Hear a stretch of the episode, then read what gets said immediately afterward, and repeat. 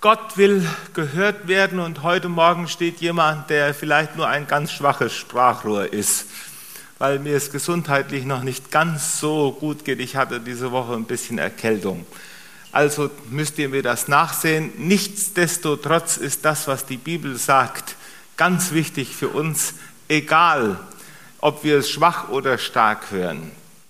Israel in der Richterzeit, aus der wir eben gerade diesen Bibeltext gehört haben. In dieser Zeit etwa 1100 vor Christus sah es in Israel folgendermaßen aus, es gab noch überhaupt kein Königtum. Es gab auch noch nicht die Hauptstadt Jerusalem. Es gab auch noch nicht den Tempel, sondern in dieser Richterzeit waren die Israeliten ein mehr oder weniger loser Stammesverband. Wenn sie angegriffen wurden, dann haben sie sich irgendwie zusammengerauft. Gott hat dann einen Führer, einen Richter zur Verfügung gestellt und mit dem sind sie dann in den Krieg gezogen und dann ist wieder jeder nach Hause gegangen und meistens hat dann jeder das getan, was ihm gut dünkte. So heißt es im Richterbuch. Das Heiligtum, die Stiftshütte hat man in Silo, also ungefähr in der Mitte im Gebirge aufgeschlagen, im Gebirge Ephraim. Und dort ist auch die Bundeslade untergebracht. Die Bundeslade, das ist dieser Kasten gewesen, in dem die beiden Steintafeln mit den zehn Geboten untergebracht wurden.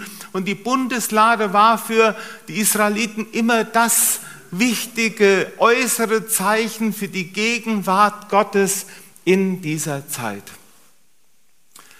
Es gab auch dann die Priesterschaft, noch nicht dieser eine Ort in Jerusalem, wo geopfert wurde, sondern man hat in Silo geopfert, man hat aber auch auf den Höhen geopfert. Die Priester sind manchmal im Land umhergezogen und haben bei Familien, wir sehen das später bei Samuel, wenn er zu Davids Vater Isai kommt, dass er dort opfert. Das heißt also, es gab Opferstätten hin und her im Land und Eli, seine Familie, seine beiden Söhne, sie sind sozusagen, sie stehen für die Priesterschaft im Volk Israel.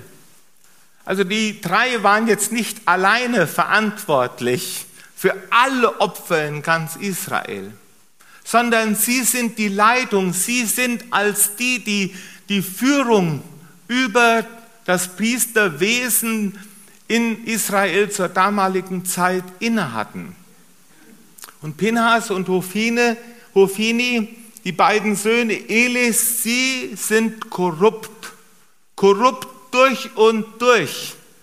Sie beachten nicht die Regeln und Gebote, die man der Priesterschaft, wir lesen es im dritten Buch Mose und überhaupt in den Mosebüchern, welche Regelungen es für die Opfer gab, vor allem welche Teile des Opferstückes für Gott waren, also als Brandopfer gegeben werden sollten und was sich die Priester nehmen durften eine korrupte Priesterschaft, die ihr Amt und ihr Wesen missbraucht haben, um sich selbst zu bereichern. Und sie haben ganz viel, ja, sie haben ganz viel Unheil angerichtet. Das ist ja immer der Fall, wenn Religion missbraucht wird. Wenn Religion missbraucht wird, dann geschieht Unheil ganz viel Unheil. Warum geschieht dieses Unheil? Weil dann Menschen in ihren guten Absichten Gott zu nähern, weil sie davon abgehalten werden. Und die Leitung Eli, die Leitung, sie hat versagt. Und der Schreiber dieses Berichtes aus dem ersten Samuel-Buch, der sagt nun, der gibt sozusagen ein Resümee, ein Urteil ab eine Wertung. Das Herrn Wort war selten und es kam kaum noch Offenbarung. Das Herrn Wort war selten und es kam kaum noch Offenbarung. Ja, das ist eigentlich das Schlimmste, was Menschen passieren kann, wenn Gott schweigt. wenn Gott nicht mehr redet. Oder wenn Menschen in diesen Wahn verfallen sind, sie bräuchten das Reden Gottes nicht mehr. Wenn sie in diesem Wahn drin sind, sie kämen ohne das Reden Gottes, ohne seine Offenbarung, ohne dass Gott sich mitteilt in ihrem Leben zurecht. Sie könnten sich also eigene Maßstäbe für ihr Leben setzen. Sie können tun und lassen, was sie wollen. Sie sind auf das, was Gott zu sagen hat, nicht mehr angewiesen.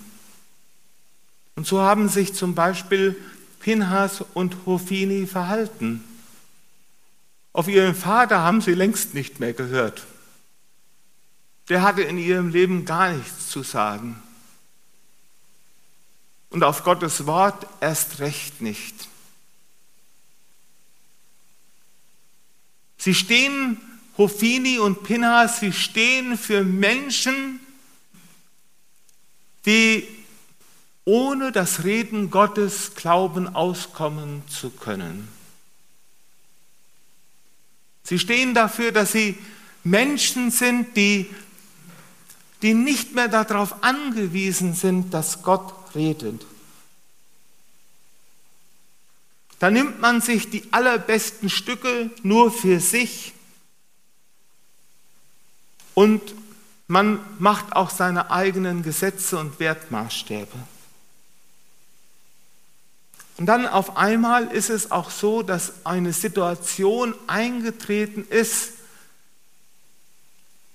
als ob irgendwie man ein Stück weit abgestumpft ist, innerlich abgestumpft ist. Seht, das ist manchmal gar nicht so einfach. Man liest zwar das Richtige, man hört zwar das Richtige, aber es erreicht einen nicht mehr. Es spricht mich nicht mehr an.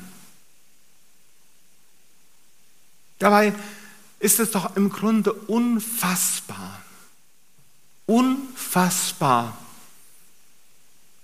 dass der Gott, der die Welt erschaffen hat, dass er mit uns Menschen reden will. Jochen Klepper hat das eben so wunderbar gedichtet. Ich höre dieses Wort wie an dem ersten Tag, als er die Welt erschuf. Ich höre das Wort Gottes wie an dem ersten Tag, als er die Welt erschuf, nämlich durch das Wort Gottes wird uns ja das Leben geschenkt, das pralle Leben, das, was Leben im tiefsten Sinne ausmacht nämlich dieses Beziehungsgeschehen, dass Gott mit uns in Kontakt stehen will, dass er mit uns reden will. Und dieser allmächtige, dieser heilige Gott, er beugt sich immer wieder hinunter, um mit uns zu kommunizieren. Er beugt sich immer wieder hinunter. Ja, er spricht durch sein Wort, durch seine Menschen in die Zeit, in die jeweilige Kultur, in die jeweilige Situation hinein. Ich meine, das Wort, was wir eben gerade gelesen haben, das ist über 3000 Jahre alt. Und trotzdem stehen wir heute Morgen hier und machen uns darüber Gedanken weil Gott damals schon geredet hat. Er spricht. Aber wenn Gott nicht mehr reden würde, wenn er schweigen würde, wenn es von ihm nichts mehr zu hören gäbe, das wäre das Schlimmste, was uns Menschen passieren könnte. Das Aller, Allerschlimmste weil dann würde dem Bösen keine Grenze mehr gesetzt.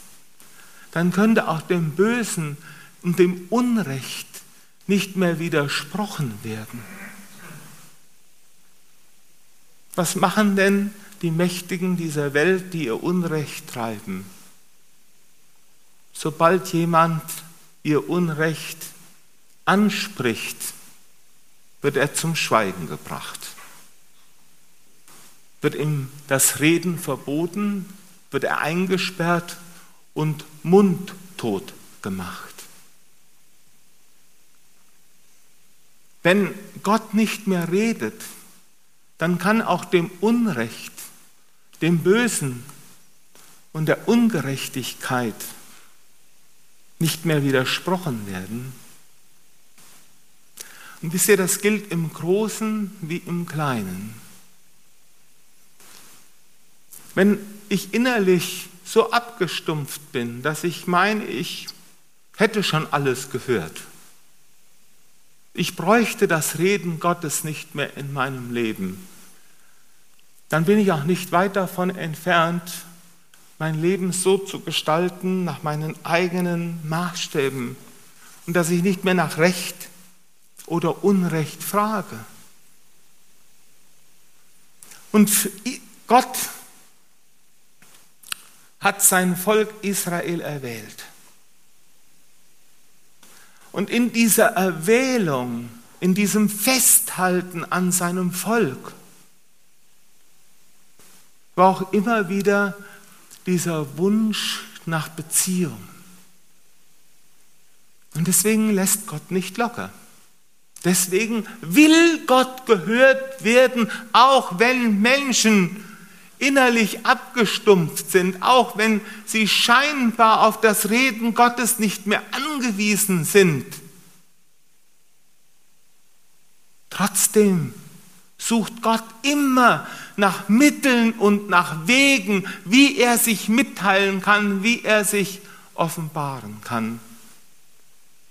Und da wird Samuel, Samuel der Erhörte, er ist der Erhörte, nämlich Hannah. Seine Mutter hat für ihn gebetet. Jahrelang hat sie sich ein Kind gewünscht. Und als der kleine Samuel, der Erbetene, geboren wird, da weiß sie, dass dieses Kind nicht ihr gehört, sondern Gott. Und dann tut sie etwas, was nach unseren heutigen Vorstellungen eigentlich unmöglich ist. Damals gab es dieses Gesetz in Israel, dass das der Erstgeborene Gott gehört. Es gab aber auch dann die Bestimmung, dass der erstgeborene Sohn durch ein Opfer ausgelöst werden konnte.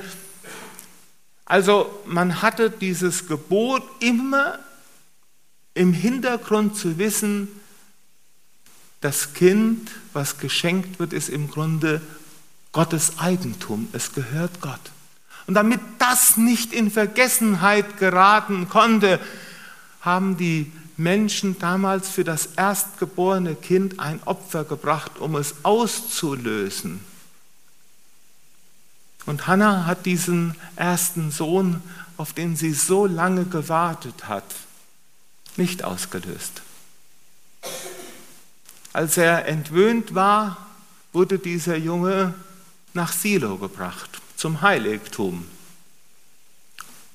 Er wurde dorthin gebracht, um der Knecht, der Diener des hohen Priesters, des Eli zu werden. Er wurde also der Priesterschaft zur Verfügung gestellt. Das kann man sich heute nach unseren Maßstäben so nicht mehr vorstellen. Aber Samuel lebt als Knabe am Heiligtum. Er dient Eli, dem alten Priester. Und er ist an dem Ort, wo anscheinend das Reden Gottes ein Ende gefunden hat. Und es heißt hier im Text, Samuel hatte noch gar nicht mitbekommen, dass Gott sich offenbart. Er war in einem Umfeld, wo man gar nicht mehr das Reden Gottes gehört hat, wo ihm nicht vorgelebt wurde, wie man mit Gott wirklich umgeht. Er hat den ganzen Opferbetrieb mitbekommen. Er hat die ganze Religiosität mitbekommen. Aber dass Gott redet, das hat er nicht erlebt. Auch nicht im Heiligtum. Aber Gott lässt nicht locker. Gott lässt nicht locker.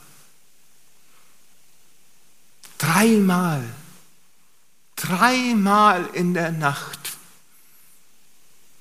wird der Junge geweckt. Dreimal in der Nacht wird er geweckt und er weiß es nicht, mit wem er es zu tun hat. Er denkt, es wäre der alte Eli. Er weiß es nicht, mit wem er es zu tun hat, wer denn hier mit ihm redet. Und endlich dämmert es bei dem alten Eli. Hoch. Endlich dämmert es bei dem alten Eli. Da könnte was dahinter sein. Da könnte was dahinter sein. Dreimal braucht der alte Mann, der alte Priester, nachdem sein Schlaf dreimal unterbrochen wurde, es ist der Herr. Und wisst ihr, es gibt in diesem Text so eine ganz wunderbare kleine Formulierung, die so schnell überlesen wird. Es heißt in dem Text, die Lampe Gottes ist noch nicht erloschen. Die Lampe Gottes ist noch nicht erloschen. Sie ist vielleicht nur noch auf geringster Stufe, aber da brennt immer noch ein bisschen Licht. Und Gott spricht zu diesem Jungen. Er offenbart sich ihm.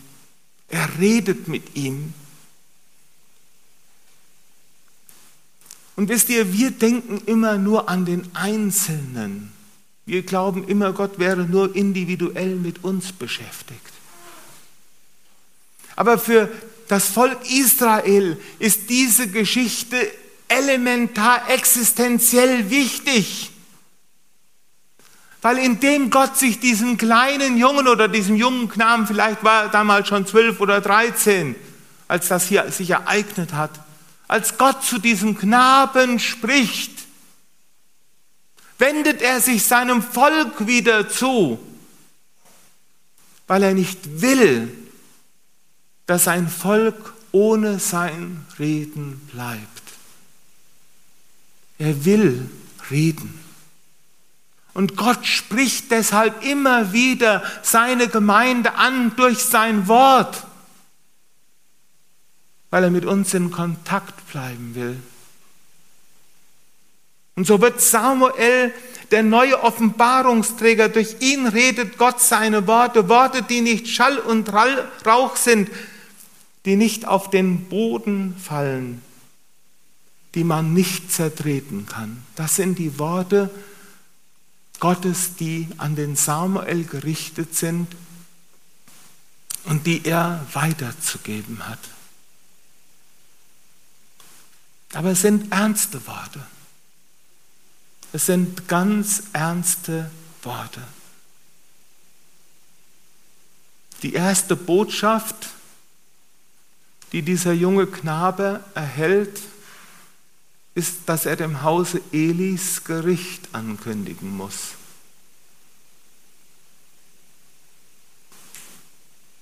Als Gott mit ihm geredet hat, hat er Samuel nicht mehr geschlafen in dieser Nacht. Der hat kein Auge mehr zugetan. Mit Zittern und Zagen hat er das morgendliche Licht, das Aufkommen der Morgensonne, den Sonnenaufgang erwartet, mit Zittern und Zagen. Nämlich dann musste er zum alten Eli und musste ihm das ankündigen, was Gott dem Eli schon vorher gesagt hatte. Aber jetzt nochmal durch diesen Knaben, dass seinem Haus Gericht angekündigt ist. Ein Gericht, das nicht durch Schlachtopfer und Speiseopfer aufgehoben werden kann. Warum das denn nicht? Warum kann das Gericht nicht durch Opfer aufgehoben werden? Weil die Opfer von den Söhnen missbraucht worden sind. Sie sind ja entleert worden, sind entleert worden. Sie sind ja ausgehöhlt worden. Ich sehe, das ist immer dann, wenn in Gemeinden oder in einer Religion man die Inhalte herausnimmt und nur noch die Form als Hülle behält und sie entleert. Und dann wählt Gott manchmal ganz andere Wege. Der Junge muss Gericht ankündigen. Und ich kann euch sagen, Gericht kündigt keiner gerne an, vor allem nicht ein junger Knabe. Aber trotzdem ist in diesem Gerichtsreden die Gnade Gottes wirksam, weil Gott nicht will, dass Menschen verloren gehen, dass Menschen ohne ihn leben. Er will nicht, dass Menschen einfach ihren eigenen Weg gehen und dass Unrecht und Bosheit kein Ende finden, sondern in jedem Gerichtsreden Gottes ist ein gnadenvolles Stoppschild. Ein gnadenvolles Stoppschild bis hierhin und nicht weiter. Und da lohnt es, lohnt es sich auch nicht, das eigene Versagen schön zu reden. Stellt euch einmal vor, dem Unrecht dieser Welt wird durch das Gericht Gottes kein Riegel vorgeschoben. Wir können es in unserer eigenen Geschichte und unserem eigenen Volk sehen. Stellt euch einmal vor, die Nazis hätten den Krieg gewonnen und hätten immer so weitermachen können.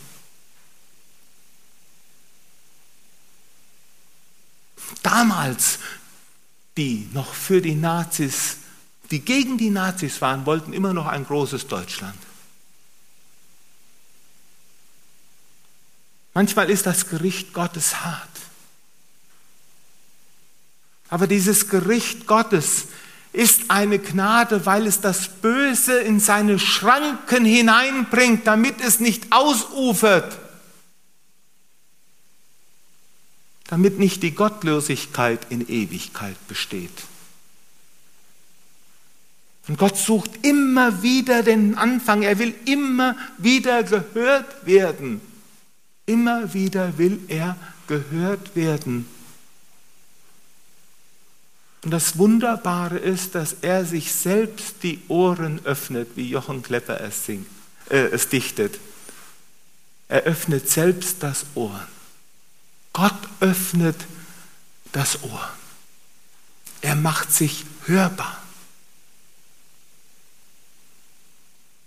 Und der Samuel, wie antwortet er?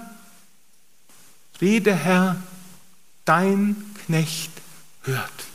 Rede, Herr, dein Knecht hört. Und die Frage ist, bin ich bereit, dass Gott in mein Leben hineinreden darf? Sind wir als Gemeinde bereit zu hören, was Gott uns zu sagen hat? Nicht nur immer, dass wir für andere hören.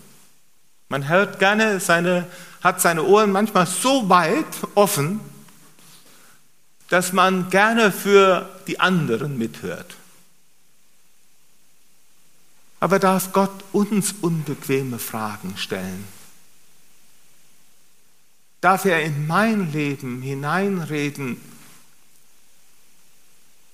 und wir sind auf beides angewiesen. Auf der einen Seite sind wir zutiefst angewiesen auf den Zuspruch Gottes, wo uns sein Evangelium aufrichtet, wo uns seine Treue verkündigt wird, wo seine Zusagen uns gelten. Aber das bedeutet nicht, dass wir nicht auch den Widerspruch Gottes nötig haben. Den Widerspruch dann, wenn wir uns auf eigene Wege begeben, wenn wir sozusagen das tun, wo wir denken, ach, das kann ich eigentlich so für mich entscheiden, da brauche ich Gottes Wort nicht für. Das geht auch so. Wo ich den Willen Gottes nicht mehr ernst nehmen will. Heute redet Gott nochmal auf ganz andere Art und Weise. Damals, vor mehr als 3000 Jahren, hat Gott den jungen Samuel berufen, dass er der neue Offenbarungsträger wird. In Hebräer 1, Vers 1 steht ein ganz wichtiges Wort. Nachdem Gott vor Zeiten auf mancherlei Art und Weise geredet hat durch die Propheten, hat er in, letzten, in den letzten Tagen zu uns geredet durch den Sohn, durch Jesus. Und als Jesus am Jordan getauft wird, da kommt eine Stimme vom Himmel. Und diese Stimme vom Himmel verkündigt, dies ist mein geliebter Sohn, auf den sollt ihr hören. Gott will sich hörbar machen, er will gehört werden.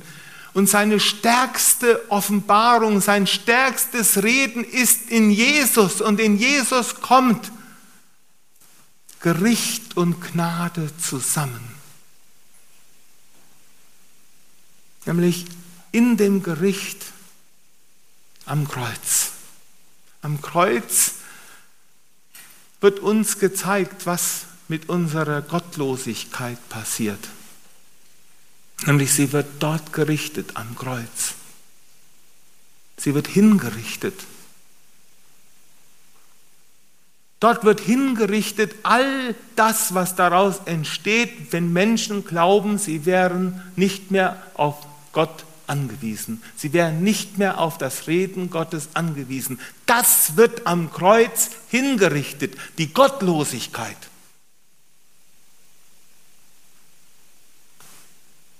Aber in diesem Kreuz wird gleichzeitig die Liebe Gottes offenbart, dass Gott die Hand ausstreckt und sagt, ich will gehört werden, ich will, dass du wieder zurückkommst.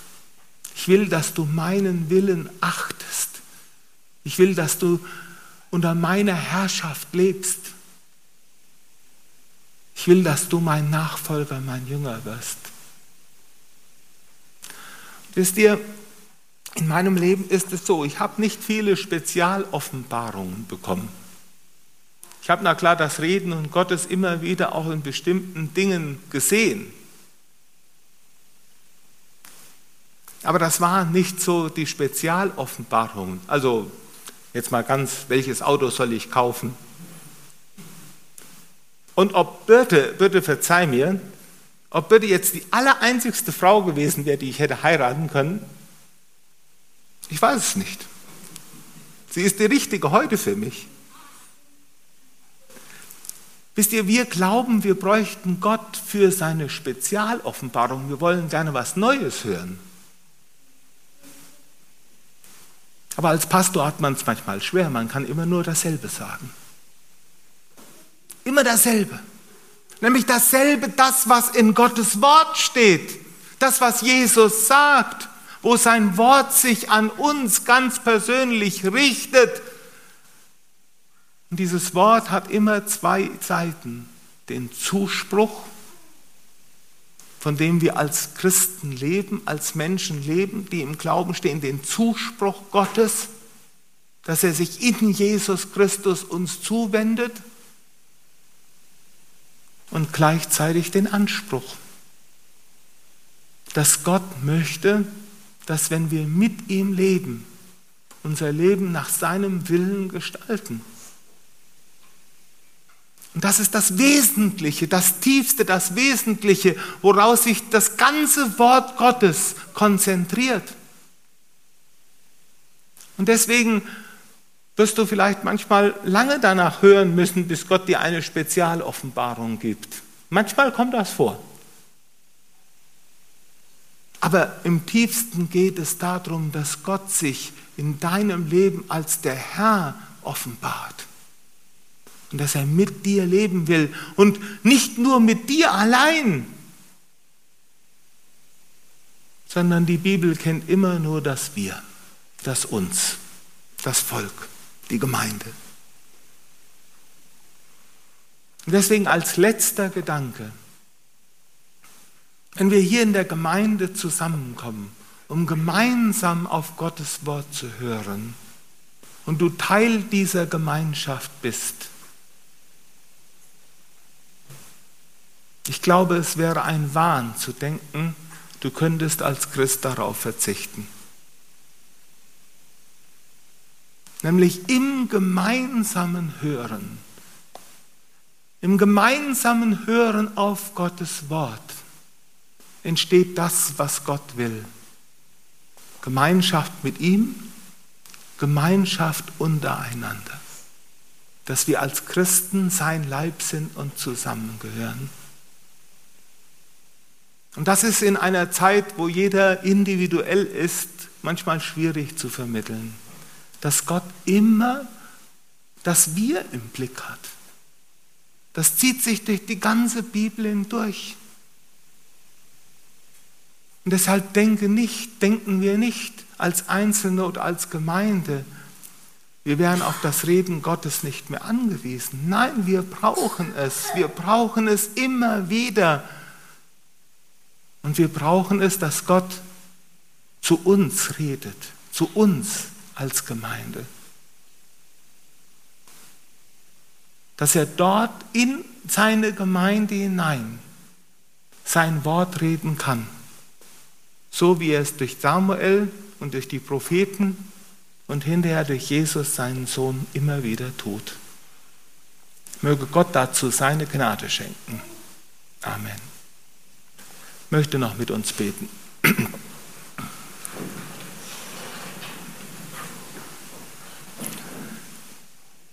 Herr Jesus, ich möchte dir dafür danken, dass du durch dein Wort und durch deinen Geist dich offenbarst. Vater im Himmel, wir wollen dir dafür danken, dass dein guter Geist sich in gnädiger Weise sich uns Menschen immer wieder zuwendet. Aber Herr, du siehst unsere Herzen. Du siehst, wo unsere Herzen hart geworden sind, wo wir vielleicht innerlich ein Stück weit abgestumpft sind, wo wir meinen oder wo wir es gar nicht meinen, sondern wo wir unbewusst irgendwo da drin stecken, als ob wir denken, wir könnten ohne dich klarkommen mit unserem Leben. Hab Dank, Herr, dass du nicht aufgibst und Herr, ich möchte dir zutrauen, dass du zu mir und zu jedem Einzelnen und zu uns als Gemeinde immer wieder einen Zugang findest, dass wir dich und deinen Willen hören können und dass wir das ernst nehmen für unser Leben. Hab Dank, Herr, dass du nicht locker lässt. Und auch wenn deine Gemeinde schläft, dass du wackelst und wächst und rufst und lockst. Hab aber auch Dank, dass du uns durch dein Gericht die Grenzen aufzeigst, die wir nötig haben. Herr, wir wollen dir bekennen, dass wir auf dein Reden angewiesen sind. Amen.